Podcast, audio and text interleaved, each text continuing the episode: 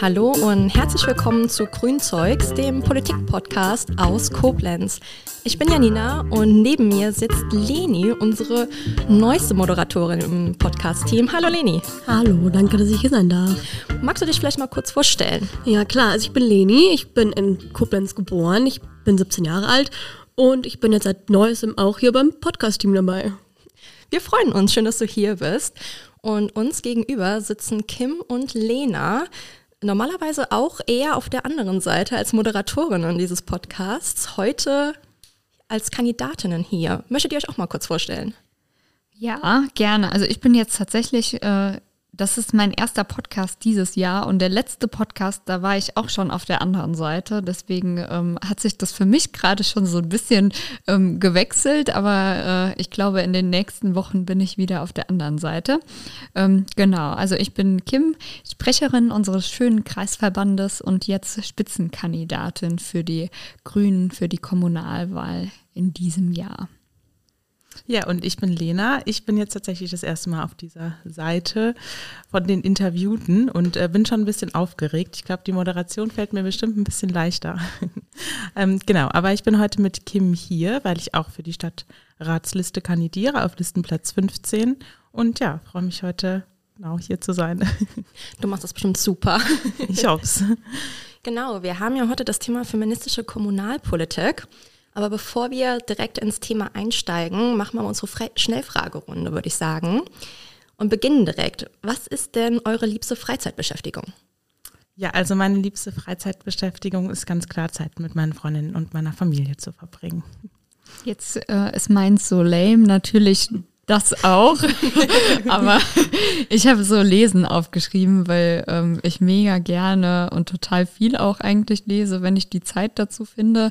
Und ähm, neben meinem doch sehr stressigen Alltag ähm, holt mich das immer sehr runter. Und deswegen ähm, habe ich so gedacht, naja gut, dann nimmst du mal das, weil das eigentlich so die Freizeitbeschäftigung ist, die ich am liebsten mache, um mich so runterzubringen. Und da ich äh, sehr, sehr oft äh, sehr viel oben bin, äh, ist das ein äh, schöner Ausgleich. Lesen ist gar nicht lame. Naja, ähm, machen wir mit der nächsten Frage direkt weiter. Was sind eure Herzensthemen? Ja, ich glaube, ähm, also meine Herzensthemen sind, glaube ich, alle so im sozialpolitischen Bereich zu verorten. Ich arbeite hauptberuflich auch für eine Gewerkschaft und äh, genau, ich glaube, das schließt so ein bisschen daran ähm, an, aber genauso demokratiepolitische politische Themen und genau, ja auch, worüber wir ja heute sprechen, alle möglichen feministischen Themen. Ähm, also bei mir ist es ähnlich, deswegen sitzen Lena und ich äh, ja auch heute zusammen hier, weil wir ähm, für das Thema ähm, Feminismus brennen, aber auch ähm, bei mir ist es Chancengleichheit insgesamt, aber auch Demokratie. Sehr schön. Vielleicht ein bisschen was Seichteres. Filme oder Serien? Ja, ich würde mich für Serien entscheiden. Ich muss sagen, ähm, genau, ich habe auch jetzt aktuell leider nicht allzu viel Freizeit, aber Serien laufen bei mir sonst immer so im Hintergrund auch. Also ich glaube, wenn, wenn andere Podcasts hören, die ich tatsächlich selbst gar nicht so viel höre, schaue ich meistens Serien irgendwie beim Haushalt oder so. Und genau, das mag ich ganz gerne. Also äh, bei mir sind es auch auf jeden Fall Serien. Ähm, und bei mir ist das ähnlich, obwohl ich tatsächlich auch Podcasts war. Also, ähm, aber äh, also ich würde auf jeden Fall immer eine Serie über einen Film holen. Ja. Und jetzt vielleicht spontan eher Dramen oder Komödien? Drama. ich weiß nicht, ich glaube, ich gucke so alles. Also ich mag zum Beispiel Dokus mega gerne, so Doku-Serien. Mhm. Ähm, auch so äh, True Crime-Dokus, ähm, was ja auch also natürlich kritikwürdig an, an äh, manchen Ecken ist, aber ähm, gucke ich super gerne, aber auch so geschichtliche Dokus, aber dann auch ähm, ja irgendwelche Komödien, also keine Ahnung, äh, The Office oder sowas, ähm, ist auch immer schön. Ja, dann die nächste Frage, ähm, was die Grünen für euch am besten beschreibt. Ich glaube, ähm, ich, ich habe jetzt das, dir zurück, du hast schon den Atem angesetzt. ähm, also ich glaube äh, tatsächlich so ein bisschen ähm, ein ganzheitlicher Blick auf alle Themen, die uns heute beschäftigen, aber auch ähm, die wichtig sind, um unsere Zukunft in Demokratie ähm, aufrechterhalten. Weil wenn, man, wenn wir jetzt ganze ähm, zum Beispiel Umweltthemen oder sowas ähm, betrachten, die natürlich bei den Grünen auch sehr im Fokus stehen, dann ähm, würde ich auch immer sagen, dass das Themen sind, die unsere Demokratie erhalten, weil wenn wir uns nicht darum kümmern, dann ähm, wird es immer mehr Kriege und kleinere, also jetzt vielleicht nicht äh, militärische Kriege direkt, aber auch, ähm, auch Kriege so in, in ähm, Blick auf äh, Verteilungsfragen ähm, geben. Und deswegen ähm, ja, würde ich einfach sagen, dass wir so die Partei sind, die ähm, als einzige wirklich alle Themen Sozial, Umwelt, ähm, Mobilität oder sowas ganzheitlich betrachtet. Ja, ganzheitlich und ähm, fundiert auch, also mhm. relativ wissenschaftsnah im Gegensatz zu vielen anderen Parteien ähm, und auch ja, ich glaube, am weitesten weg von irgendwie populistischen Haltungen oder so. Also ist sehr fundiert, so wie ich das wahrnehme. Und dann aber jetzt, so wie sie sich in den letzten Jahren entwickelt hat, natürlich auch mit einem Anspruch, einem realpolitischen Anspruch, die Themen auch wirklich umzusetzen, dann in Regierungsbeteiligung. Das grenzt die Partei dann wahrscheinlich auch einfach nochmal von anderen, die vielleicht ähnliche Themen ähm, haben, ab. Also, Voll. Ja. Einige Aspekte werden bestimmt gleich schon nochmal eingehen. Jetzt vielleicht noch die existenziellste Frage überhaupt. Kaffee oder Tee? Ja, das ähm, ist für mich eine total schwierig zu beantwortende Frage. Ich trinke total gern Kaffee und total gern Tee. Und tatsächlich äh, ist das Erste, was ich morgens mache, ähm, ist in die Küche gehen und mir äh, einen Kaffee und einen Tee zu machen und mit den beiden Getränken mich dann im Bad fertig zu machen. Also deswegen, äh, genau, sind, äh, kann ich mich da, glaube ich, nicht entscheiden. Ich kann mich sehr gut entscheiden. Bei mir ist es auf jeden Fall Tee, weil ich bin keine große Kaffeetrinkerin. Also nur mal so in Ausnahmefällen. Ja, wow. ja, dann seid ihr heute hier, weil ihr auch unter anderem für den Stadtrat kandidiert. Und da würde ich direkt die erste Frage zu stellen, warum ihr euch dieses Jahr dazu entschlossen habt, ja, in den Stadtrat, für den Stadtrat zu kandidieren.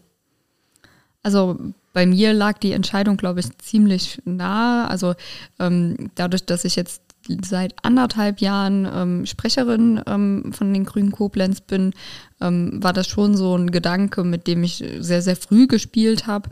Ähm, aber auch einfach, weil ich jetzt auch schon in einigen Ausschüssen oder sowas drin sitze und merke, dass man sehr konkret Problemstellungen angehen kann. Und das gefällt mir und daran möchte ich mitarbeiten. Ja, ich glaube, bei mir geht es auf jeden Fall in eine ähnliche Richtung. Also diese ja, direkte Möglichkeit, etwas umzusetzen und ja, wirklich sich ein Feld zu suchen, ähm, für das man sich irgendwie begeistern kann und da direkt dann sich für einsetzen, dass sich da was ändert. Also ja, diese direkte Möglichkeit, Einfluss ähm, zu nehmen, äh, finde ich total schön und total spannend. Und ja, finde es auch total wichtig, dass äh, junge Perspektiven äh, da genauso äh, drin sich wiederfinden und genau man als junge Frau zum Beispiel auch äh, in so einem Gremium sitzt und da mitgestalten kann.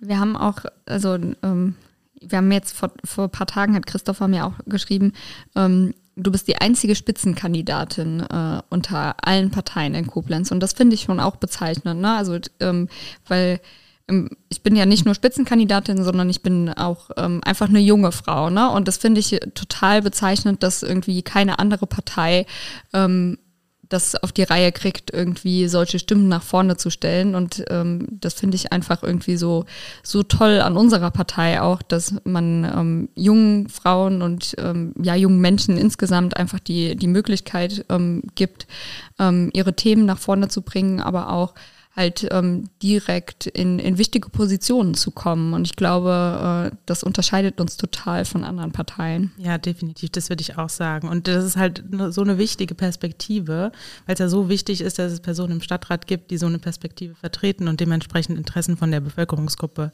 dann in den Stadtrat und in politische Entscheidungen bringen. Also ja. Das, äh, ja. Absolut. Wie war denn euer persönlicher Prozess bis zu der Listenaufstellung, die wir ja letztes Jahr im Oktober hatten? Ja, ähm, also ich meine, ich hatte das ja eben schon mal so ein bisschen angerissen. Also ich hatte mir relativ früh Gedanken darüber gemacht. Ähm, jetzt die Frage, ob ich äh, quasi auf welchem Platz oder sowas, das, ähm, da hatte ich schon so ein paar, paar äh, ja, Schleifen, ähm, um mich ähm, das auch so ein bisschen zu trauen, ähm, auf Platz 1 zu kandidieren, glaube ich. Ähm, aber für mich war schon relativ ja, also ich würde jetzt mal sagen, im Oktober hatten wir die Listenaufstellung. Ich glaube, im Mai hatte ich schon klar, okay, ähm, ich werde relativ weit vorne kandidieren, so dass man auch weiß, okay, da, der Einzug ist relativ sicher. Also sicher ist der natürlich nie, aber ähm, relativ sicher. Ähm, und deswegen, äh, ja, wusste ich einfach schon lange, ich will unbedingt rein. Und dann ähm, diese besondere Rolle mit Spitzenkandidatin hat sich dann irgendwie danach so ein bisschen ergeben ähm, ja, einfach auch in, in Gesprächen irgendwie und auch in vielen Menschen, die mir Mut gemacht haben und sowas. Und ja, das war so mein Prozess. Ja, ja, ich glaube, bei mir hat es ähnlich gestartet oder wir hatten uns ja auch sehr früh äh, schon irgendwie drüber ausgetauscht und ich glaube, wir haben uns beide sehr, sehr viele Gedanken äh, über das Thema auch gemacht. Also das ist jetzt irgendwie keine spontane ähm, Entscheidung gewesen, ähm, genau, weil es mir schon sehr wichtig war, dann irgendwie für mich auszuloten, okay, kann ich das irgendwie leisten, ähm, weil es einfach ein immenser zeitlicher Aufwand ist. Das ist wirklich, äh, muss man also habe ich auch wirklich einfach ähm, Respekt vor, ne? Und ja, die, sich mit diesen Themen auseinanderzusetzen, möchte man da so viel für aufgeben. Ich glaube, das war äh, für mich wichtig äh, in dem Prozess, ja. Ja, voll. Also ähm, ich glaube, das ist auch nochmal ähm, wichtig, was du, du sagst, dieser Aufwand ähm, von jetzt irgendwie 15, 20 Stunden, die es manchmal sein können, ähm, die können natürlich auch nicht alle Menschen leisten. Deswegen ist es halt auch schon voll das Pro Privileg, dass man es irgendwie machen kann ne? und dass man sich einsetzen kann. Ähm, und also für mich ist es dann auch voll wichtig, das auch zu machen. Ähm, um nochmal auf die Herzensthemen von eben einzugehen, welche Themen wollt ihr denn im Stadtrat besonders in den Fokus rücken oder besonders euch dafür ansetzen?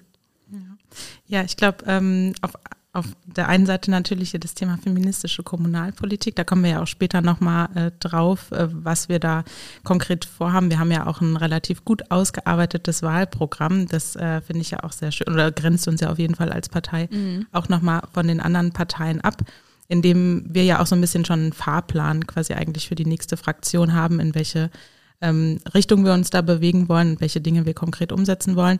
Und genau anschließend zu den, zu den Herzensthemen, ähm, genau, wer für mich auf jeden Fall äh, demokratiepolitisch ein ganz großes Anliegen, sich nochmal für Bürgerinnenräte einzusetzen. Das war schon mal im Stadtrat und ähm, ist aber abgelehnt worden.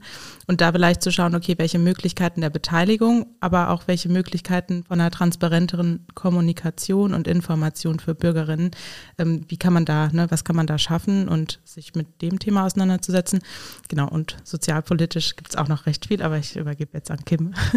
Ja, voll. Also also ähm, du greifst äh, schon total viele Sachen auch, äh, auch vor, was mega wichtig ist. Und ich glaube, ähm, wo unsere Fraktion halt schon ewig irgendwie äh, dran ist, aber ähm, ja, wie du gesagt hast, leider oft die Mehrheiten dann doch fehlen, wenn es darum geht. Und ähm, bei mir ist auf jeden Fall ähnlich. Also ich bin im Moment ähm, auch schon im Sozialausschuss und im Gleichstellungsausschuss.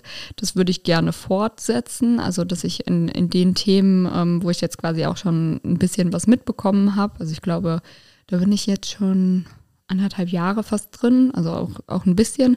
Ähm, so dass man da so ein bisschen äh, dran ansetzen kann und die Sachen so ein bisschen länger mitbekommt und ein bisschen mehr umsetzen kann, weil ähm, Ausschüsse auch nicht immer so häufig sind oder sowas, dass man ähm, dann jedes Mal irgendwie was, was hätte oder sowas.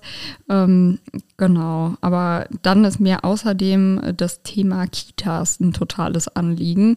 Ähm, in Koblenz fehlen 400 Kita-Plätze ungefähr und also das greift natürlich auch so ein bisschen gleich ins Wahlprogramm oder sowas über, aber ähm, wenn man sich so vorstellt, was macht das eigentlich mit gerade Frauen, die in der Regel halt eben ähm, Care-Arbeit leisten, ähm, langfristig. Ne? Also wenn wir Kita-Plätze, wenn wir keine Kita-Plätze haben, dann fehlen 400 Frauen, vielleicht äh, 370 Frauen oder sowas, ähm, weil 30 Männer vielleicht äh, sich um die Erziehung kümmern. Ähm, dann fehlt denen die Möglichkeit, ähm, arbeiten zu gehen. Und das ähm, vergrößert natürlich langfristig die Lohnlücke, aber auch die Rentenlücke. Und da habe ich tatsächlich jetzt auch in letzter Zeit ähm, einige Frauen in meinem Umfeld kennengelernt, die dann auch gesagt haben, naja, uns, ähm, uns wird gar nicht die Möglichkeit gegeben, irgendwie so richtig zurück in den Job zu gehen. Ähm, und das über viele Jahre, ne? also diese komplette Kita-Zeit.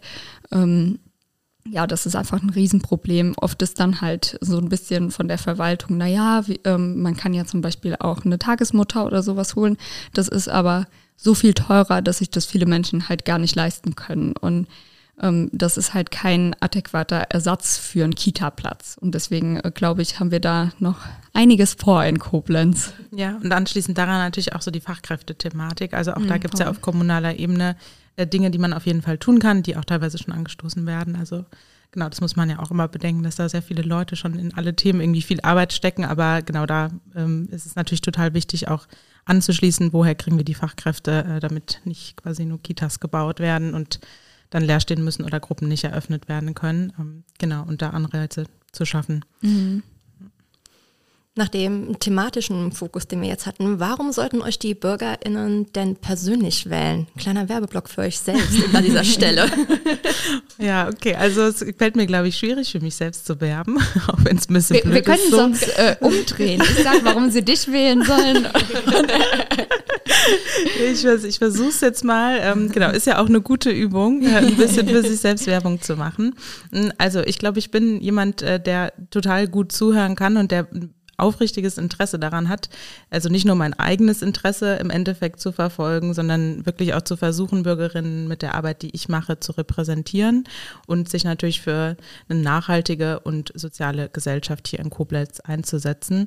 Mm, und ich glaube, so durch die Mischung, ähm, ja, vielleicht gepaart mit äh, einem bisschen perfektionistischen Anspruch manchmal und dadurch genau eine sehr genaue Arbeit, die ich denke ich mache, ähm, genau passt das, glaube ich, ganz gut in so ein Gremium wie ein Stadtrat rein.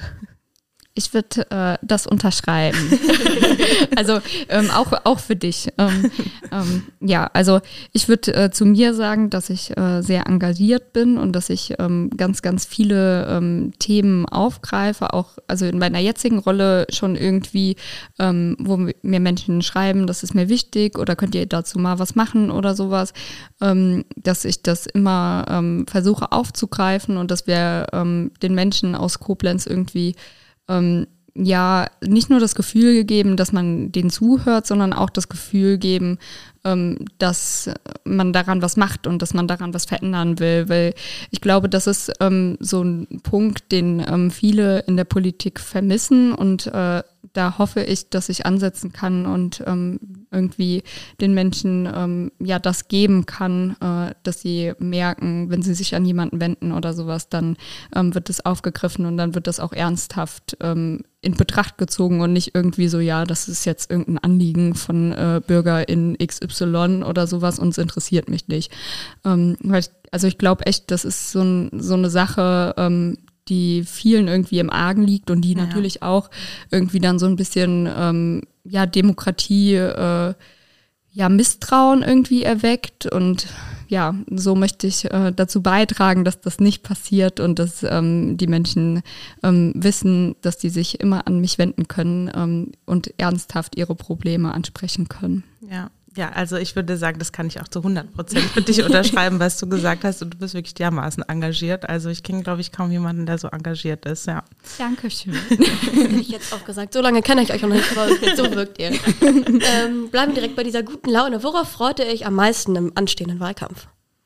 Ja, also ich glaube, für mich ist es tatsächlich ähm, zum einen natürlich für unsere Ideen irgendwie zu werben und Personen dafür zu gewinnen, ähm, uns dann auch im Endeffekt zu wählen. Ne? Also die Anliegen, die wir quasi selbst haben und für die wir uns einsetzen, die nach außen zu tragen. Das macht man natürlich im Wahlkampf total stark. Ähm, und aber abgesehen davon, ähm, natürlich würde ich mich freuen, wenn, äh, wenn alle uns wählen, aber ich glaube auch so das Grundsätzliche, ähm, darauf aufmerksam zu machen, dass eine Wahl stattfindet und Menschen dazu zu bewegen, wählen zu gehen. Also das finde ich, äh, genau, da freue ich mich auf jeden Fall ähm, drauf, einen Teil dazu beitragen zu können, ne, da zu sensibilisieren, weil das äh, ist mir ein sehr, sehr wichtiges Anliegen.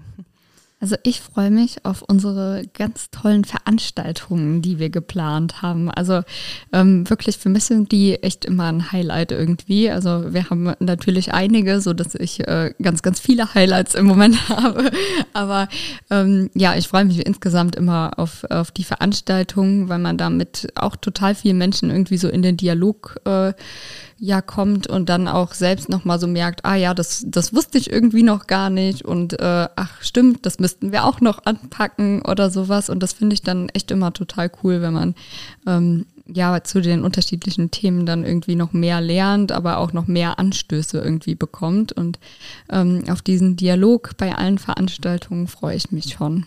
So ein persönlicher Kontakt ist immer noch was anderes, als immer nur Input rauszugeben über Social Media etc., sondern da wirklich mal auch was zu hören und zurückzubekommen.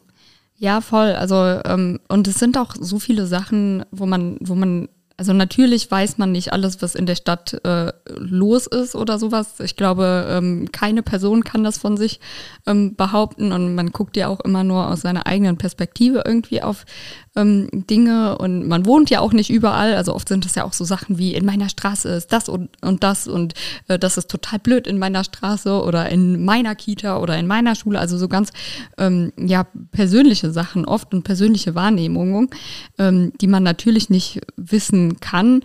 Aber ähm, dann finde ich es schon immer noch äh, total spannend, das auch mitzubekommen und ähm, ja, auch für unsere Politik total wichtig einfach. Mhm. Macht euch denn im Moment irgendwas Sorgen, was den Wahlkampf und die diesjährige Wahl angeht? Ja, ja. Also leider ja. ja, also ich würde auch sagen, im Moment merkt man natürlich, ähm, dass, dass es einfach einen extremen Rechtsruck gegeben hat und ähm, das führt insbesondere, ähm, glaube ich, bei unserer Partei dazu, dass ähm, wir angefeindet werden, ähm, in besonderem Maße eben unsere Partei, weil wir so laut ähm, gegen zum Beispiel die AfD oder andere ähm, Demokratiegefährdungen, also generell gegen Rechtsextremismus oder sowas ähm, aufstehen und so laut ähm, dagegen warnen, aber auch dagegen kämpfen ähm, glaube ich, äh, ist das so ein gezielter Angriff auch von ähm, radikalen Menschen auf uns, der sehr, sehr laut ist, der sehr, sehr unangenehm ist und der natürlich auch gefährlich sein kann. Ne? Also wenn wir jetzt irgendwie an Biberach oder sowas denken, wo der Neujahrsempfang ähm, von den Grünen Baden-Württemberg abgesagt werden musste, ähm, ist das natürlich auch eine Sache, die einfach schlichtweg gefährlich ist. Und ähm, ich glaube, was viele Menschen dabei nicht sehen, ist, dass natürlich Menschen dahinter stecken. Mhm. Also natürlich hat man Angst, wenn ähm, da Menschen ähm, irgendwie Mordfantasien oder sowas ähm, von einem auf einen Trecker äh, kleben oder auf ein Plakat hängen oder sowas. Ähm, das ist was, das ist einfach nicht auf, auf den Grundsätzen unserer, ähm, unseres Grundgesetzes. Ne? Also das darf es in, in Deutschland nicht geben und trotzdem ist das im Moment unheimlich laut. Und also bei mir ist es auch so, ich hatte ähm, zum Beispiel bei dem Kanzlergespräch äh, in Bendorf. Danach ähm, gab es so ein zusammengeschnittenes Video ähm, und ich durfte auch eine Frage stellen bei diesem Gespräch und danach hat, hat sich irgendjemand die Mühe gemacht und hat so geguckt, na, naja gut, wer hat da eigentlich so Fragen gestellt? Und ähm, dann gab es so ein Video, wo halt einige Personen aus dem politischen Kontext auch Fragen gestellt haben. Ähm, bei dem Gespräch waren irgendwie 500 Menschen und äh, keine Ahnung, ich weiß nicht, ich glaube 50 oder so haben eine Frage gestellt und davon waren irgendwie fünf aus der Politik. Ähm, und äh, das wurde dann so quasi zusammengestellt, als wären das so vorgefertigte Fragen gewesen und als wäre das quasi alles so ein, so ein Spiel gewesen. Und ähm, daraufhin habe ich tatsächlich echt viele E-Mails und auch so schon bedrohliche E-Mails und auch so, ja, also wirklich feindliche E-Mails bekommen. Und da habe ich echt auch so gemerkt, naja, das ist echt unangenehm irgendwie. Also es hat mich jetzt nicht abgehalten von, von meiner Arbeit natürlich, aber ähm, ich wundere mich da echt manchmal, was für, also was für Ambitionen irgendwie bei den Menschen ja. dahinter stecken, wenn ich dann so eine drei Seiten E-Mail krieg oder sowas, ähm, um einem so zu sagen, äh, wie scheiße man ist oder sowas. Und dann denke ich mir immer so, diese Person muss jetzt irgendwie so drei Stunden da gesessen haben, diese E-Mail getippt haben, ähm, um die mir zu schicken. Und letztlich äh, landet die bei mir im Papierkorb, wenn, also wenn es halt nicht, also Kritik ist in Ordnung, aber wenn es halt ausfallende Kritik ist, ist es nicht in Ordnung und vor allen Dingen nicht, ähm, also ich habe einige E-Mails bekommen, wo wirklich so total ähm, rassistische, homophobe Sachen auch irgendwie drin waren, wo ähm, ich ja im Grunde als ähm, weiße cis-hetero-Frau gar nicht betroffen von bin. Also da habe ich mich dann auch immer gewundert, ähm, wenn dann so ja, irgendwie, äh, ja, so total rassistische Sachen. Also eine Person hat mir auf jeden Fall, ähm, das weiß ich, die äh, dachte, ich habe Migrationshintergrund und hat dann quasi mir so geschrieben und geh dahin zurück, wo du zu Hause bist oder sowas. Und da habe ich dann auch so gedacht, naja, äh, also zum einen habe ich keinen Migrationshintergrund und zum anderen, ähm, also so, so fies und äh, gemein irgendwie. Und das ist schon auf so einer Ebene, wo ich so denke, mh, hm, ich hoffe, das bewegt sich wieder zurück. Und ähm, ja, also äh, hoffe, dass das in dem Wahlkampf jetzt gerade kommunal nicht überhand gewinnt. Ja, ich bin auch mal sehr gespannt drauf. Also das wäre auf jeden Fall auch das, was mir am meisten Sorge macht und was natürlich schon beängstigend ist. Also ich glaube, das kann man nicht anders sagen. Ähm, genau, hält uns natürlich nicht von der Arbeit ab, aber ich hoffe auch sehr, dass es äh, auf der kommunalpolitischen Ebene hier in Koblenz weiter relativ ruhig bleibt. Also wir haben ja jetzt zumindest jetzt mit unseren Veranstaltungen oder so noch gar nicht äh, so große Probleme gehabt, wie das andere Landesverbände oder Kreisverbände hatten. Aber ich hoffe auch einfach, dass es so bleibt und wir da ja dann alle gut rausgehen. Voll. Und was ich irgendwie auch so bedauerlich äh, an der Stelle finde, ist, dass man merkt, dass an manchen Stellen irgendwie kein Dialog mehr möglich ist. Mhm. Ne? Also ähm, es ist in Ordnung, wenn man ähm, nicht zufrieden ist mit der aktuellen Regierung. Es ist in Ordnung, wenn man irgendwie sich nicht vertreten fühlt im Moment. Es ist in Ordnung, wenn man sich schon lange nicht mehr vertreten fühlt. Aber was irgendwie nicht in Ordnung ist, ist dann ähm, diese Gewalt und äh, dann einfach dieses Demokratiefeindliche. Ja. Ja, ja konstruktiv auf unterschied in unterschiedlichen Meinungen zu sein, ist ja gar kein Thema. Dafür ist Politik ja genau. auch da. Also Politik funktioniert ja auch, demokratische Politik fun funktioniert ja auch nur mit verschiedenen Meinungen. Aber wenn die eben in Parolen und dann im schlimmsten Falle Gewalt umschlagen, das geht eben gar nicht. Ja, ja voll. Hoffen wir einfach, dass es diesen Kommunalwahlkampf dann nicht zukommt. Ja. Aber um auf unser heutiges Thema zurückzukommen, feministische Kommunalpolitik, äh, würde ich erstmal fragen, was für euch Feminismus allgemein so bedeutet. Ja, ja, ich glaube, also Feminismus ist ja so ein sehr, sehr breiter Begriff. Ich glaube, für mich beschreibt Feminismus ähm, ja im Endeffekt ja eine Bewegung oder ein gemeinsames Einsetzen dafür, dass es eine Gerechtigkeit und eine mögliche Gleichbehandlung zwischen allen Geschlechtern gibt. Also da würde ich jetzt äh, auch einfach mal vornherein von allen Geschlechtern ähm, sprechen. Und genau, dieser, dieser Einsatz dafür, ähm, das ist für mich Feminismus und genau, das braucht meiner Meinung nach eine Gesellschaft, wenn sie ja, gerecht äh, und fair miteinander leben möchte und äh, braucht es auf jeden Fall in jedem demokratischen System. Ja, voll. Ähm, also für mich ist Feminismus irgendwie neben Gleichberechtigung zwischen den Geschlechtern auch irgendwie, ähm, dass man das, das halt zu Ende denken muss äh, im Sinne von Intersektionalität. Also, ja. ähm, dass das natürlich jetzt ähm, nicht nur Diskriminierung nicht nur gegenüber von äh, Frauen äh, stattfindet, sondern eben insbesondere dann nochmal ähm, Frauen, ähm, die auch zusätzlich dann noch Rassismuserfahrungen erleben müssen ähm, oder äh, Frauen, die aufgrund einer Behinderung oder sowas dann noch Diskriminierung erfahren müssen. Ähm, deswegen glaube ich, ist Feminismus auch für mich so ein ganzheitliches Konzept von ähm, Gleichberechtigung und Chancengleichheit auch. Ja, ja, da würde ich auf jeden Fall zustimmen. also geht es beim Feminismus nicht nur um die Belange von Frauen eigentlich? Eigentlich äh, geht's, also das ist ja immer so, was so unterstellt wird, ne? Also genau. ähm, die, die Frauen wollen jetzt noch mehr, jetzt dürfen die sogar schon wählen und wollen noch mehr was und die dürfen ja, also, so, was wollen die im Jahr äh, im Jahre 2024 überhaupt noch alles? Dürfen Auto fahren, dürfen ein Konto eröffnen, ähm, was soll da noch alles sein? Ähm, und äh, natürlich gibt's noch ganz, ganz viele äh, Dinge, die nicht in Ordnung sind äh, für Frauen ähm, heute, aber ähm, Feminismus ist auch auch wichtig für Männer, weil Feminismus ja auch so ein bisschen ähm, ja Rollenbilder aufbrechen möchte oder den Kampf quasi äh, den Rollenbildern erklärt. Und ähm, auch für Männer ist das natürlich ein, ein großes Problem, ähm, dass die immer der Starke sein müssen, ähm, dass die zum Beispiel ähm, die Alleinverdiener sein müssen oder sowas, also aus, aus diesen klischeehaften äh, Rollen ähm, heraus.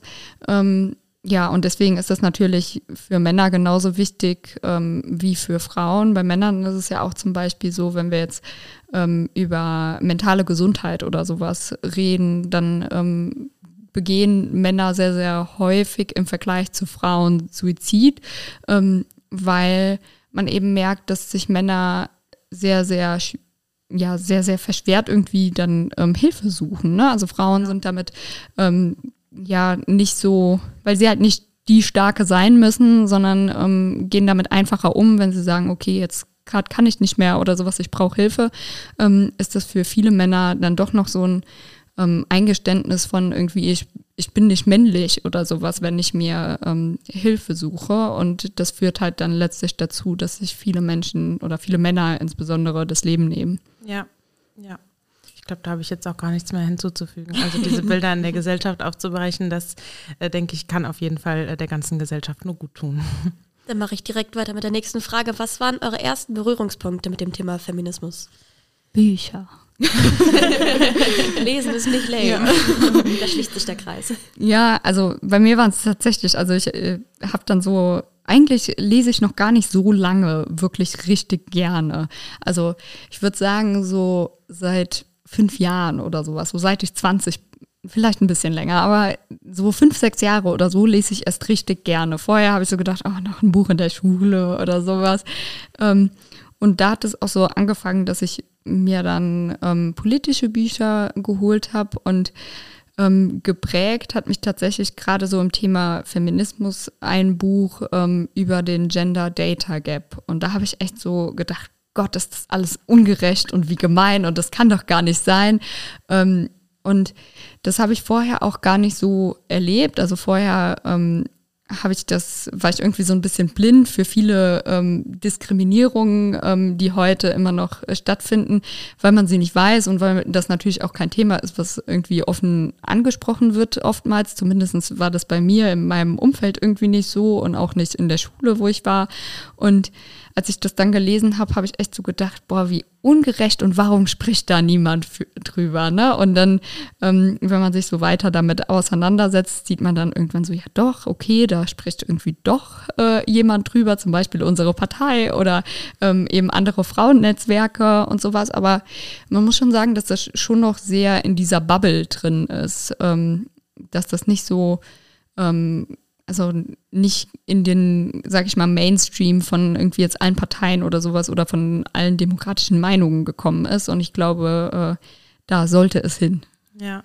Ja, ist lustig, weil das bei mir total ähnlich war. Ähm, also ich würde sagen, ich bin schon in einem sehr, sehr politischen und auch sehr progressiven Haushalt groß geworden. Deswegen habe ich mich mit den Themen äh, auch schon früh irgendwie beschäftigt, aber hatte da auch zu wenig Bewusstsein einfach drüber, weil mein restliches privates Umfeld und auch in der Schule hatten wir, haben wir das Thema irgendwie nie so groß behandelt. Und dann habe ich ähm, angefangen, Politikwissenschaft zu studieren und im ersten Semester vom Studium, also als ich dann 18 war, ähm, haben wir als Modul verpflichtend Politik und Geschlechterverhältnisse gehabt. Und dann habe ich halt ja drei Jahre lang ähm, Politik und Geschlechterverhältnisse irgendwie in Seminaren belegt, habe auch in dem Bereich dann meine Bachelorarbeit geschrieben und habe mich halt total stark wissenschaftlich damit auseinandergesetzt. Und ja, diese statistische Auseinandersetzung im Endeffekt darum, also das, was du jetzt auch gerade eigentlich beschrieben hast, hat mir dann da erst so richtig die Augen geöffnet. Ähm, aber auch tatsächlich diese Bewegung grundsätzlich, also in der Gesellschaft oder unter, zumindest in unserer Generation,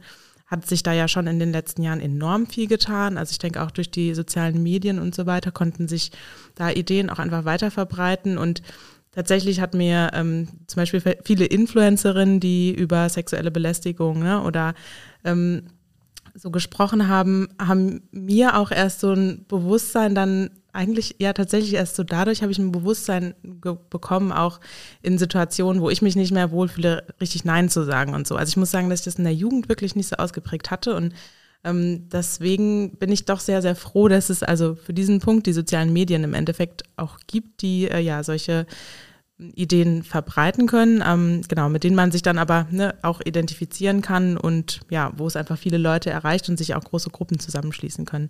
Also deswegen, ich glaube, so diese beiden Dinge, also einerseits so diese Bewegung in der Gesellschaft und auf der anderen Seite ja die wissenschaftliche Auseinandersetzung dann im Studium haben mich, glaube ich, so richtig dann dazu gebracht, jetzt auch in dem Thema ja, mich engagieren äh, oder zu engagieren, seit ein paar Jahren jetzt. ja. Kim, du hattest ja eben schon mal erwähnt, ja, wir Frauen dürfen ja erst Auto fahren, wir dürfen ja wählen, wir dürfen ein eigenes Konto haben und arbeiten, so ganz flapsig formuliert. Ähm, aber warum brauchen wir denn im Jahr 24 äh, noch das Thema Feminismus, wenn ja viele vielleicht schon sagen, ja, ihr seid doch schon gleichberechtigt. Ich greife vielleicht nochmal auf dieses Buch, was ich gelesen habe zum Gender Data Gap ähm, zurück. Und da, also da gibt es echt Sachen, wo man so denkt, das, also so, das darf es einfach nicht geben. Also zum Beispiel, wenn wir ähm, man hat klein, kleinstufige Sachen wie zum Beispiel Bürotemperatur oder sowas, wenn man so darüber nachdenkt, äh, Frauen frieren oft im Büro, weil ähm, die Temperatur eher für Männer geregelt ist und ähm, Frauen bräuchten es eigentlich ein bisschen wärmer. Ähm, ja, unangenehm an der einen oder anderen Stelle, ähm, aber äh, sage ich mal nicht überlebenswichtig. Ähm, und dann gibt es Sachen wie, ähm, dass die Konstruktion von Autos auf Männer ausgelegt ist und dadurch ähm, Frauen zu 17 Prozent wahrscheinlicher versterben bei einem Autounfall als Männer. Wenn also insgesamt versterben mehr Männer, aber nur weil Männer mehr Unfälle bauen, auch äh, quasi so klischeehaft, Frauen bauen nicht mehr äh, Unfälle, sondern Männer. Ähm, aber wenn eben äh, Frauen und Männer an einem Unfall beteiligt sind, dann ist die Wahrscheinlichkeit, dass die Frau verstirbt, ähm, zu 17 Prozent äh, höher, ähm, wenn wenn es nur um Verletzungen oder sowas geht, dann zu 47 Prozent äh, häufiger schwer Wahnsinn. verletzt. Und wenn man sich da so reindenkt, dann denkt man echt so, dass, also so, wie kann das sein? Ne? Also wie kann das sein, dass das niemand offen anspricht, wenn es so um, um das Leben von Frauen geht? Ne? Also um mehr als die Hälfte der Weltbevölkerung. Und ähm, in der EU hat man dann irgendwann so gemerkt, ja, hm, stimmt. Äh, das ist irgendwie ein bisschen ungerecht und deswegen ähm, muss man jetzt bei der Neuzulassung, also die müssen ja so Crash-Tests und sowas machen, ähm, quasi einen weiblichen Dummy, ich sag mal weiblichen Dummy äh, in Anführungszeichen, weil es nicht wirklich ein weiblicher Dummy ist, der ist einfach nur kleiner als äh, quasi der vorherige männliche Dummy. Ähm, und der muss auch nur auf dem Beifahrersitz fahren. Und da denkt man sich ja auch schon wieder so, ja, äh, weil Frauen nicht fahren oder was. und vor allen Dingen, weil, also die Ursache ja auch häufig ist, weil Frauen ja viel näher am Lenkrad sind. Und das ist ja ein total großes Problem, weil Frauen halt kürzere Beine oftmals haben ähm, und dann auch von der Muskulatur und sowas anders aufgebaut sind ähm, als Männer. Und äh, ja, deswegen, ähm, dass man da dann so gesagt hat, naja gut, wir ändern jetzt was und dann irgendwie das nicht äh, bis zum Ende gedacht hat, äh, ist mir ähm, sehr, sehr schleierhaft. Ähm, aber dann gibt es halt so mega viele Sachen auch, wie zum Beispiel Medizin oder sowas. Ja, da das wollte das, ich auch gleich noch ja, ansprechen. Genau, also das, das ist ja so ein bisschen ja. bekannter. Ne? Also ja. man, man weiß so, Frauen versterben sehr viel häufiger an ähm, einem äh, Herzinfarkt oder sowas, ähm, weil man eben äh, die Studien an Männern durchgeführt hat und Frauen andere Symptome bei einem Herzinfarkt haben, aber auch schon, wenn man ähm, über Dosierung von genau. Medikamenten spricht. Ja. Ne? Also eigentlich, ähm, wenn man diesen Beipackzettel durchliest, dann wird da ja sehr, sehr selten unterschieden zwischen äh, Frauen sollen die Menge einnehmen und Männer sollten die Menge einnehmen. Ähm, Frauen sind aber ja ähm, in der Regel leichter und kleiner und anders gebaut, auch von, vom Abbau von Giftstoffen oder Medikamenten oder sowas und ähm, brauchen deswegen ganz, ganz andere Mengen als Männer. Und dafür ist überhaupt kein Bewusstsein da. Ja, einfach weil sie dann in Studien nicht als Probandinnen irgendwie geeignet erschienen. Äh, wieso dann auch immer. Also gibt es dann medizinische Erklärungen für, aber deswegen ist es dann wirklich lange so gemacht ja, wegen worden. Dem Zyklus, ne? Genau, also deswegen gibt es dann, ja, so. weil es dann so viele hormonelle Schwankungen gibt. Ja, das ist die Erklärung dafür und äh, deswegen ähm, führt man dann die Studien ohne Frauen durch. Ja, das äh, ist natürlich klasse. Äh, und das ist nicht, also ja wirklich ein, ja, wo es, ja, wo es ums Leben geht, ein Thema. Das macht mich auch, also was Gesundheit und Medizin angeht, das macht mich auch echt wütend. Äh, jedes Mal, wenn ich was drüber lese, weil Voll. ich mir einfach denke, das, das kann einfach nicht sein. Genau, und dann ist natürlich noch ein riesiges Thema, ähm, genau, das hatten wir jetzt noch, da hattest du, glaube ich, gerade gar nicht gesagt, äh, Gewalt an Frauen. Ist, ähm, genau, da kann man einfach wirklich ganz, ganz, ganz klar sagen, ähm, ja, dass ja, dass es sehr viel Gewalt an Frauen äh, auch immer noch gibt und die Zahlen sind da ja eher steigend. Also das kann man zwar jetzt nicht genau festmachen daran, ob es mittlerweile ähm, mehr Frauen gibt, die sich auch nach außen wenden oder das melden, wenn sie von Gewalt betroffen sind, was ja eine Entwicklung wäre, die sehr ähm, positiv wäre. Aber dadurch wird natürlich auch immer klarer, wie viele Frauen es eigentlich sind, die zum Beispiel von partnerschaftlicher Gewalt betroffen sind. Und ähm, genau, da das auch sehr, sehr klar ist, es gibt natürlich auch Gewalt gegen Männer, aber es ist sehr eindeutig, dass es deutlich mehr Gewalt gegen Frauen zum Beispiel in Partnerschaften gibt. Und ähm, ja, das sind einfach Themen, die sind jetzt dieses Jahr auch noch immer da. Und deswegen hört es nicht auf, äh, dass man sich äh, dafür einsetzen muss. Und wie wir eben auch schon gesagt haben mit den Geschlechtsrollen, Stereotypen, die ähm, lösen sich ja nicht von heute auf morgen auf. Also es ist schön, dass sich mittlerweile auf jeden Fall mehr für das Thema interessieren, aber diese Geschlechtsrollen-Stereotype sind ja einfach in unserer Bevölkerung ganz stark verankert und solange es die gibt, würde ich sagen, ja. Nee, voll, aber da kann man sich ja auch gar nicht so von freisprechen, nee, finde ich. Ne? Überhaupt ne? Also das, das ist ja voll so, wie man sozialisiert äh, ja. wurde und dann muss man sich immer wieder irgendwie hinterfragen und merkt dann so doch, oh scheiße, da äh, hast du jetzt doch diese voll das, ähm, das Vorteil oder das äh, Stereotyp für für äh, irgendwie eine äh, ja, für Frauen oder für Männer oder für andere Personengruppen oder wie auch immer, ne? Ja. Also ähm, das ist so, so voll das Ding, was man immer irgendwie macht. Auf und, jeden äh, Fall. Äh, wo es, glaube ich, so mehr Bewusstsein dafür geben müsste, dass man das halt eben macht und dass man ja. ähm, dann halt eben so gezielt dagegen lenkt dann. Ne? Ja, ich denke mir auch immer, das ist eigentlich das ist eigentlich das Wichtigste oder das ist auch so das, was ich zum Beispiel von Männern äh, jetzt auch in meinem Umfeld am ehesten erwarten würde. Nicht, dass man irgendwie sich von allem frei spricht, genauso was die Themen Rassismus oder sowas mhm. angeht. Nicht, dass man sagt, ja, ich bin vollkommen frei von jeglichen Vorurteilen und ähm, genau, mir kann sowas nicht passieren und ich habe quasi eine weiße Weste, sondern dass man sich wirklich damit mit seinem eigenen Verhalten, mit seinen eigenen Denkmustern auseinandersetzt, weil das ist ja das Einzige, was äh, unserer Gesellschaft dann im Endeffekt auf die Themen bezogen wirklich hilft. Also, dass man Voll. die reflektiert und dass man da auch offen drüber sprechen kann, wenn man vielleicht selbst ne, in irgendwelchen Gedankenmustern da festhängt oder sowas. Also, das äh, finde ich total wichtig, ja. Dass man sich da auch nicht selber angegriffen fühlt in dem Moment, ja. sondern sagt, ich nehme das jetzt wahr und ich nehme das mit für mich Genau. Und lernen einfach daraus, weil Ja. man sich nicht freisprechen kann und ja, sozialisiert wurde in, den, in der Richtung einfach. Ja, und weil man ja auch oft gar nicht die Deutungshoheit darüber hat. Ne? Also das, das finde ich ähm, dann auch irgendwie immer so, ähm, was, was für eine äh, Deutungshoheit als äh, weiße Cis-Frau äh, habe ich denn bitte, oder hetero-Cis-Frau auch noch, was für eine Deutungshoheit habe ich denn ähm, darüber, wenn mir jemand sagt, ich finde, das ist queerfeindlich oder ich finde, das ist rassistisch oder Ja. sowas, dann, ähm, dann hat man die Person in äh, dem Moment verletzt und muss das annehmen und muss äh, daran arbeiten, dass man nicht irgendwie weitere Personen ähm, ja, verletzt. Aber ich, ich frage mich immer, ähm, wie manche Menschen irgendwie denken, dass sie, dass sie selbst alles äh, deuten können und nur weil sie selbst denken, das ist in Ordnung oder vielleicht auch, das wäre für mich in Ordnung, muss das für alle anderen Menschen irgendwie in Ordnung Ja. sein. ja. Ja, wahrscheinlich einfach sich dessen bewusst sein, was man für eine Stellung hat. Ähm, ich glaube, ich habe das gleiche Buch gelesen wie du über den Data Gap. Ja. Ähm, ja. ähm, aber in die Richtung sind wir gerade schon gegangen. Wann brauchen wir keinen Feminismus mehr? Also so eine kleine Utopie aufmalen, würde ich mal. Wenn es keine Diskriminierung mehr gibt und wir in einer perfekten Barbie-Welt leben.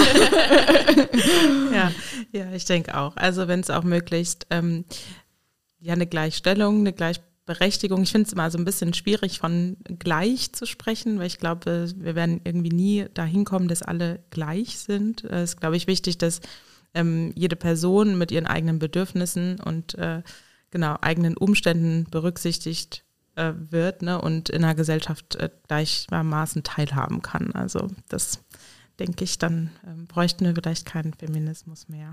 Das wäre schön. Ähm, wir hatten es ja teilweise schon mal kurz angesprochen. Da, das Thema Feminismus wird in der Gesellschaft ja auch teilweise sehr kontrovers diskutiert. Wie seht ihr das und wie steht ihr dazu? Wie ist eure Meinung dazu, dass das eigentlich auch eine kontroverse Geschichte ist? Ich finde, äh, das sollte es nicht sein. Ich glaube, das sind dann irgendwie so konservative äh, Menschen, die sich angegriffen davon fühlen oder wie ich eben halt so gesagt habe, so was wollt ihr denn noch oder sowas. Das sind dann irgendwie so die Menschen, die ähm, dafür kein Verständnis haben, äh, dass äh, Frauen äh, nicht zu 17 Prozent häufiger an Autounfällen sterben wollen oder kein Verständnis dafür haben, dass wir ähm, das nicht ganz so cool finden, wenn wir ähm, tendenziell schlechter behandelt werden werden oder sowas ähm, in Krankenhäusern ähm, oder generell beim Arzt ähm, oder falsche Diagnosen oder falsche Medikamente oder sonstiges ähm, bekommen, weil es gibt auch Medikamente zum Beispiel, ähm, die überhaupt nicht wirken für Frauen. Hat man aber in den Studienzeiten gar nicht gemerkt. Ne? Und dann denkt man sich so, ja, wäre vielleicht ganz gut gewesen, man hätte das aufgeschlüsselt nach zum Beispiel Geschlecht. Ne? Also ähm, dann, wir sind so an einem Punkt, äh, wo in Studien dann jetzt mittlerweile ähm, immer noch unterrepräsentiert, aber halt Frauen dazugenommen werden. Dann wird es aber oft nicht nach Geschlecht aufgeschlüsselt, was genauso wichtig ist, weil man, wenn man zum Beispiel halt ein Medikament zulässt, ähm, wissen sollte, wenn das überhaupt nicht wirkt für Frauen und äh, wenn das dann so für drei Leute nicht, nicht wirkt von zehn und für sieben wirkt es und diese drei Leute waren Frauen, dann sollte man vielleicht so genauer da hingucken. Ähm, da an dem Punkt sind wir irgendwie nicht. Und ich glaube, dass das bei, bei manchen Menschen ähm, ja einfach das Bewusstsein noch nicht da ist, dass es total viele Probleme, ähm, auch alltägliche Probleme, also das sind jetzt natürlich große Themen, die wir aufgerissen haben, aber auch alltägliche Probleme ähm, gibt, die Frauen mehr betreffen. Und ähm, vielleicht auch, dass sich manche Menschen, und das kann ich bis zu einem gewissen Grad auch nachvollziehen, dadurch, dass Frauen zum Beispiel mehr Raum einnehmen, immer mehr Raum einnehmen, weil sie lange Zeit halt eben fast keinen Raum, keinen öffentlichen Raum zur Verfügung hatten, ähm, dass sich dadurch manche Menschen auch angegriffen fühlen und den Raum nicht gerne frei machen oder sowas, ähm, weil das natürlich irgendwie auf der einen Seite auch so ein bisschen Kontrollverlust von den Räumen, die Männer vielleicht an der Stelle ähm, eher eingenommen haben, ähm, bedeutet.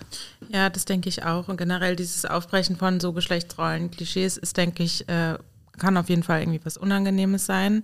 Ähm, Gerade für Personen, die sich da vielleicht einfach sehr drinne befinden. Und das, jedes Schubladendenken ist natürlich auch ähm, etwas, was das Leben ein bisschen erleichtert äh, oder ein Gefühl von ähm, Sicherheit irgendwie geben kann, wenn man alles recht klar abgrenzen und einordnen kann. Aber es ist natürlich auch so eine Identitätsfrage dann im Endeffekt, die da eröffnet wird, wenn man ähm, über ein neues männliches Rollenbild dann zum Beispiel auch irgendwie äh, nachdenken muss, wenn sich das weibliche verändert. Also ja, hat bestimmt vielfältige Gründe und es ist aber schon irgendwie teilweise schon sehr, sehr, sehr polarisierend, wie insgesamt jetzt die Debatte so darüber aussieht und das liegt bestimmt zum Gendern Teil. zum Beispiel. Ne? Genau, das sind dann halt so ne, Dinge, woran sich aufgehangen wird. Hm. ähm, genau, und ich glaube, das kommt schon auch daher, dass es einfach auch in, in, ja, in die Gesellschaft eingezogen ist, dieses Thema, ne, und von einer breiten Öffentlichkeit äh, ja, thematisiert wird und sich auch von recht vielen dafür eingesetzt wird, ähm, dadurch, dass diese Gruppe natürlich gewachsen ist. Ähm, genau, gibt es, denke ich, auch eine größere Gegenbewegung dann wieder dazu. Und ähm, ja, genau, dann gibt es so Gender-Debatten, woran sich irgendwie im Endeffekt aufgehangen wird. Und ja, ich denke, es ist einfach wichtig, sich ähm, weiter dafür einzusetzen, aber natürlich auch ja, sich die Gründe für diesen Hass zum Beispiel auf Feminismus klar zu machen und ja, immer versuchen, irgendwie, wenn es geht, in konstruktive Gespräche darüber zu gehen, ja, sodass man da Leute irgendwie ja, von überzeugen kann, von der Idee im Endeffekt, ja. Ähm, dann machen wir weiter mit dem richtigen Thema des heutigen Tages, die feministische Kommunalpolitik. Wollt ihr einmal kurz erklären, worum es da geht, was es ist und was es damit auf sich hat? Ähm, die großen Themen, die wir jetzt quasi eben die ganze Zeit besprochen haben, die gibt es natürlich auch kommunal, beziehungsweise haben wir auch kommunal auf große Themen Einfluss. Ähm, wenn wir jetzt irgendwie auch Gender Data Gap oder sowas Stadtplanung äh, drüber sprechen, ähm, was ich auch äh, mega interessant fand, es gibt ganz, ganz viele Studien, ähm, wie bewegen sich ähm, die unterschiedlichen Geschlechter quasi äh, in einer Stadt oder in einem Dorf, wie auch immer. Ähm, Gerade in Städten sieht man dann, dass äh, Frauen zum Beispiel ganz anders mobil sind als Männer. Zum Beispiel gehen die äh, häufiger zu Fuß oder ähm, so, nutzen häufiger ÖPNV als Männer ähm, weil oftmals, wenn jetzt nur ein Auto oder sowas ähm, zur Verfügung steht, dass die Männer eben nutzen oder Frauen ähm, kleinere Distanzen, wie ich bringe mal gerade mein Kind zur Schule oder mein Kind zur Kita und gehe dann ähm, in der Stadt zur Arbeit oder sowas, ähm, eben häufiger einfach äh, zu Fuß oder mit dem Rad oder mit äh, quasi ähm, ÖPNV ja, erledigt werden können, als zum Beispiel das Bewegungsprofil irgendwie von, von Männern. Ähm, und dann könnte man jetzt schon wieder irgendwie, ich höre schon irgendwie so diese Stimmen, die so sagen, ja mein Gott, irgendwie so, um, um was sollen wir uns nicht doch noch kümmern und sowas.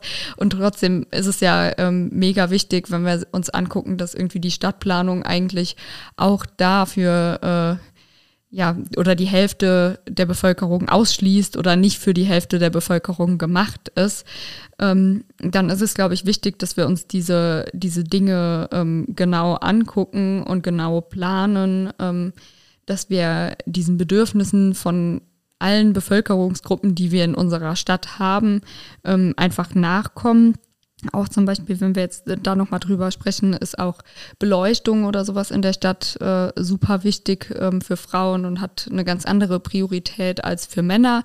Ähm, ja, und das sind halt äh, Themen, die wir kommunal beeinflussen können, die wir eigentlich überwiegend kommunal eigentlich gestalten, aber dann zum Beispiel auch äh, Frauenhausplätze, Frauennotruf oder sowas, das sind natürlich ähm, auch, also jetzt auch natürlich Landesseite, aber auch ähm, kommunale Themen. Also wir haben einen kommunalen Träger für äh, das Frauenhaus, wir haben einen äh, kommunalen Frauennotruf zum Beispiel, ähm, wo wir äh, natürlich auch Geld reinstecken und ähm, Frauen aus Gewaltsituationen ähm, ja, unterstützen.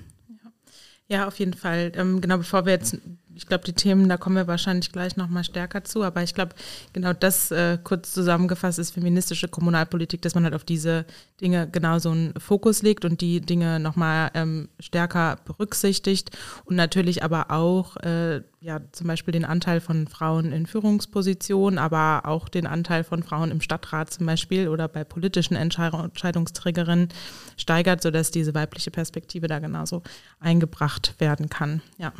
Ja, du hast es ja gerade schon mal angesprochen, was unser äh, Wahlprogramm angeht. Nennt doch mal ein paar konkrete Punkte, die ihr vielleicht äh, die aus dem Wahlprogramm bei uns gerade rausgezogen sind, die ihr im Stadtrat angehen wollt. Also ein paar hatte ich ja eben schon ähm, genau. angesprochen, zum Beispiel mit äh, den Frauenhäusern oder sowas, wo wir ähm, einfach insgesamt, also es ist jetzt nicht nur in Koblenz so, sondern ähm, insgesamt deutschlandweit kann man das sagen, ähm, dass einfach äh, ja die Frauenhäuser in der Regel immer ausgebucht sind und es zu wenig ähm, Frauenhausplätze gibt, ähm, dann äh, auch die Ausstattung manchmal nicht ganz so gut ist oder auch nur über Spenden ähm, läuft. Da glaube ich, müssen wir kommunal auch mehr für tun, dass das bei uns anders ist. Also gerade ähm, unsere große Stadt. Ne? Also wir sind jetzt nicht auf dem, auf dem Dorf, wir sind leistungsfähiger als zum Beispiel ähm, vielleicht andere Gemeinden. Und ich glaube, ähm, da müssen wir den Anspruch auch haben, dass wir äh, ganz klar die Istanbul-Konvention umsetzen.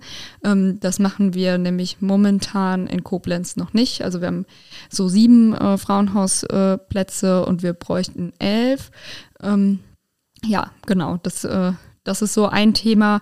Ähm, dann aber auch Gender Budgeting. Das ist mir ein, ein totales äh, Herzensanliegen auch, weil das ähm, super unsexy und super irgendwie ähm, ja im Wording auch nicht glücklich ist, meiner Meinung nach, aber ähm, super wichtig ist ähm, weil Gender Budgeting im Grunde äh, Fiskalpolitik, also Haushaltspolitik ist und sich anguckt, ähm, wie sind Gelder überhaupt verteilt. Und wenn man die Haushalte mal auseinanderdröseln würde, dann sieht man in der Regel, dass ähm, eben bestimmte Personengruppen, darunter Frauen, benachteiligt werden, weil halt eben nicht so viel Geld in deren ähm, Interessen oder in deren Bedürfnisse investiert wird, wie eben in andere Bedürfnisse ähm, von anderen Personengruppen. Ähm, und mir geht es da jetzt nicht drum zu sagen, wir brauchen 50 Prozent äh, des Geldes muss in Interessen von Frauen fließen oder sowas, überhaupt nicht, sondern ich glaube, dass ähm, wenn man das aufdröselt und wenn man das merkt, tatsächlich schon so ein Aha-Effekt bei ganz, ganz vielen Menschen kommt und dass ähm, man einfach so einen Blick dafür hat, äh, zu sagen, oh, da ist jetzt schon sehr, sehr viel Geld in ähm, die und die äh, Dinge geflossen. Wir müssen jetzt aber Dinge anpacken, wie zum Beispiel Frauenhäuser, Kitaplätze oder sowas, halt, ähm, die dann überwiegend Frauen auch betreffen. Ja, ja, auf jeden Fall. Und ich glaube, äh, zusätzlich dazu äh, kann man, also ein Punkt aus dem Wahlprogramm ist eindeutig den Zugang für Frauen ähm, oder für Personen mit Care-Arbeit vielleicht auch äh, im Allgemeinen ähm, zur Politik zum Beispiel zu erleichtern. Dadurch, dass äh, zum Beispiel hybride Sitzungen, hybride Gremiensitzungen ähm, ermöglicht äh, werden können, sodass man da die Hürden schafft, äh, weil wir haben ja vorhin schon mal gesagt, es ist extrem zeitintensiv und ähm, ja, bislang leider nicht so gut möglich, das dann mit anderen Dingen zu verbinden ähm, oder unter einen Hut zu bringen und dass man da den Zugang erleichtert, das ist uns ein wichtiges Anliegen. Aber natürlich ist auch jede Kommune Arbeitgeber und in, als Arbeitgeber kann man natürlich sich auch dafür einsetzen, dass man zum Beispiel ähm, Frauen in Führungspositionen äh, stärkt ne, und für mehr Frauen in Führungspositionen sorgt. Ich glaube, so ein paar 30 Prozent sind es aktuell in der Stadtverwaltung. Ähm, in Koblenz, äh, das wäre auf jeden Fall schön, wenn das äh, gesteigert werden könnte, weil so natürlich auch zumindest dieser unbereinigte Gender Pay Gap äh, von, ja, dann im Endeffekt in der Stadtverwaltung verringert werden könnte. Du hast es gerade mit den hybriden Sitzungen schon angesprochen. Frauen sind in der Kommunalpolitik, also Politik generell, aber auch hier in Koblenz deutlich unterrepräsentiert. Woran liegt das und wie kann man hier ansetzen neben den hybriden Sitzungen? In Koblenz gab es tatsächlich auch äh, mal eine tolle Erhebung. Ähm, ich glaube, so vor einem Jahr war die im Gleichstellungsausschuss. Und da hat sich äh, eine Frau aus der Stadtverwaltung ähm, sehr, sehr viel Mühe gemacht, ähm, quasi die, die Ursachen zu erheben und dann auch irgendwie sozusagen, was äh, könnte ähm, verbessert werden. Und ähm, die Ursachen waren äh, zum einen, dass natürlich äh, auf den, den Listenplätzen ähm, vieler Parteien, bei uns nicht, also bei uns äh, sind sind immer überdurchschnittlich äh, viele Frauen ähm, dabei, also auch beim letzten Mal schon gewesen, dieses Mal auch wieder. Ähm, aber beim letzten Mal hat man eben gesehen, dass viele Parteien halt viele Frauen gar nicht oder halt eben auf nicht so aussichtsreiche Plätze äh, gewählt haben. Und dann hat man tatsächlich auch noch gesehen, dass wenn Frauen auf ähm, aussichtsreichen Plätzen waren, dass tatsächlich viele Männer an denen vorbeigezogen sind, dass also äh, Frauen auch noch schlechter gewählt wurden. Also das äh, fand ich auch irgendwie so ein echt frustrierend und hat das irgendwie auch nicht gedacht. Aber dann auf der anderen Seite ist es schon ähm, logisch und passt ins Gesamtbild, aber ich fand es schon so ein bisschen frustrierend. Ähm, aber dann ist es natürlich ähm, auch einfach so, dass es manchmal auch schwieriger ist für äh, Frauen in die Politik zu gehen, eben wegen dieser ganzen ähm, Belastungen, die man in der Regel durch Care-Arbeit hat oder ähm, die zum Beispiel auch Anfeindungen oder sowas. Es gibt ja auch Erhebungen dazu, dass Frauen viel häufiger angefeindet werden ähm, in politischen Räumen als Männer oder sowas. Ähm, und dann, äh, glaube ich, merkt man auch oft, dass Frauen sich nicht ganz so aufdrängen. Ähm, das bedeutet, wenn man auf aussichtsreiche äh, Plätze kandidiert, muss man in der Regel sich ein bisschen aufdrängen und muss so sagen, ja, aber ich will das, ich, ich mache das oder sowas. Und ähm, ich glaube, ähm, dadurch, dass man Frauen eben so lange ähm, Jahrhunderte einfach äh, klein gehalten hat und sowas, äh, sind ähm, ja viele Menschen oder viele Frauen, weiblich geprägte Menschen auch nicht ähm, Menschen, die hingehen und sagen, ich bin das und ich will das jetzt. Obwohl das natürlich ähm, in diesen Positionen gerade oftmals erfordert wird, wenn man dann nämlich da sitzt und ähm, so denkt, kann ich das oder kann ich das nicht, was total normal ist. Also ich habe das total oft, wo ich so denke, oh, kann ich das, kann ich das nicht? Oder auch bevor ich auf irgendwelche Ämter kandidiert habe oder sowas. Ähm, und wenn man dann irgendwie so einen lauten Mann neben sich hat, der sagt, ich kann das oder sowas, dann äh, wäre ich wahrscheinlich ähm, total eingeschüchtert gewesen. Und ähm, ja, glaube, dass das so ein bisschen ähm, Struktur auch ist, wahrscheinlich auch Struktur von Parteien und ähm, glaube, dass das bei uns deswegen eben anders ist, weil bei uns eben viele Männer, also auch nicht nur Männer, aber auch Frauen, generell Menschen aus unserer Partei einfach Frauen fördern, immer grundsätzlich. Also ähm, ich habe das sehr, sehr früh gemerkt, dass total viele Menschen auch, also auch gerade Männer bei uns in der Partei auf mich zugekommen ähm, sind und gesagt haben, willst du das nicht machen? Ähm, ich glaube, du hast Potenzial, lass das mal zusammen machen oder sowas. Und einem dann so ein bisschen in diese Schritte geholfen haben. Und ich glaube, wenn ähm, der, also wenn das Umfeld so ist, in das man reingeht, dann ist es sehr viel einfacher, irgendwie auch ähm, in Ämter reinzukommen, als wenn das Umfeld ist, ähm, neben mir wollen eigentlich noch drei andere und die finden mich eh nicht so kompetent oder sowas. Ne? Und ich glaube, das ist so ein bisschen, ähm, da muss jede Partei an sich selbst arbeiten und gucken, dass das besser wird. Ähm, die haben ja jetzt auch ein bisschen was daran geändert. Ne? Also ähm, SPD ist durchquotiert, ähm, CDU ist ein Drittel quotiert oder sowas. Ähm, so dass man, also Leni, Leni zum, ja, ähm, obwohl man natürlich sagen muss, also das ähm, ist schon eine Verbesserung für die. Wahrscheinlich schon, aber ein Drittel, herzlichen Glückwunsch. Ja, also na natürlich ist das, äh, kann das nicht der Anspruch sein. Unser Anspruch ist es auf jeden Fall nicht. Und trotzdem ja. muss man, glaube ich, anerkennen, dass ähm, die gesagt haben, okay, äh, wir, wir brauchen schon weibliche Stimmen ähm, und das geht nicht ganz so, wie wir es in den letzten Jahren gemacht haben. Ja, und ich glaube auch tatsächlich, also dieser Switch, also von ähm, zum Beispiel zu einer, zu einer Quote oder so zu gehen, der ist wirklich, also wir haben da ja gerade eine recht komfortable Situation, weil wir diese Quote schon lange haben und dadurch wir viele Vorbilder haben, ne? oder man auch in ein Umfeld bei uns reinkommt, wo sowieso viele Frauen sind. Also hier sitzen jetzt wieder vier junge Frauen am Tisch, also es ist irgendwie normal bei uns. Und in anderen Parteien ähm, ist es eben nicht normal, dann gibt es nicht so viele Frauen und dann äh, kann man ja auch nicht von einem auf einen anderen Moment, ne, zum Beispiel zur Hälfte Frauen stellen. Also es ist ja schwierig. Da muss man ja irgendwie. Obwohl äh, die natürlich viel mehr Mitglieder haben. Klar, auf jeden Fall. Aber man muss irgendwie, sage ich mal, das Umfeld erstmal ja auch ähm, schaffen dafür. Und ich denke, eine Quote ist dann ein guter Weg, weil man sich dadurch wirklich zwingt, äh, auch auf Frauen zuzugehen, Frauen zu fördern, ne, vielleicht auch Initiativen zu starten, Frauen zu gewinnen. Das ist ja grundsätzlich in der Politik einfach total das Problem, dass Frauen noch so unterrepräsentiert sind ähm, historisch gewachsen natürlich, aber ähm, ja, deswegen, also ich glaube, so, ne, dieser Switch ist auf jeden Fall ein schwieriger und trotzdem muss er glaube ich, von allen gegangen werden, damit sich das Problem im Endeffekt lösen kann und das dann vielleicht so bei, wie bei uns halt, ne, dann im Endeffekt wird, dass äh, es für viele Frauen attraktiv ist und äh, genau, es auch vielen Frauen und vielen jungen Frauen ermöglicht wird, äh, gleich bei uns, ne, ihre Ideen einzubringen und äh, sich einsetzen zu können, ja. Vielleicht dann noch eine kurze und knappe Abschlussfrage. Wie können sich denn Koblenzer BürgerInnen über das Thema Feminismus informieren und sich dafür einsetzen? Sehr gerne natürlich bei uns, aber, aber äh, daneben ähm, gibt es so, so viele wichtige Institutionen und irgendwie auch ermutigende Institutionen, die man zum Beispiel halt auf Social Media auch finden kann oder über die Homepage finden kann. Und ich äh, zähle einfach mal ein paar auf. Natürlich äh, zählt ähm, SKF als äh, Frauenhausträger zum Beispiel da, dazu ähm, bei uns in Koblenz, auch der Frauennotruf, die machen auch ähm, viel, viel Aufklärungsarbeit oder sowas ähm, auf Social Media.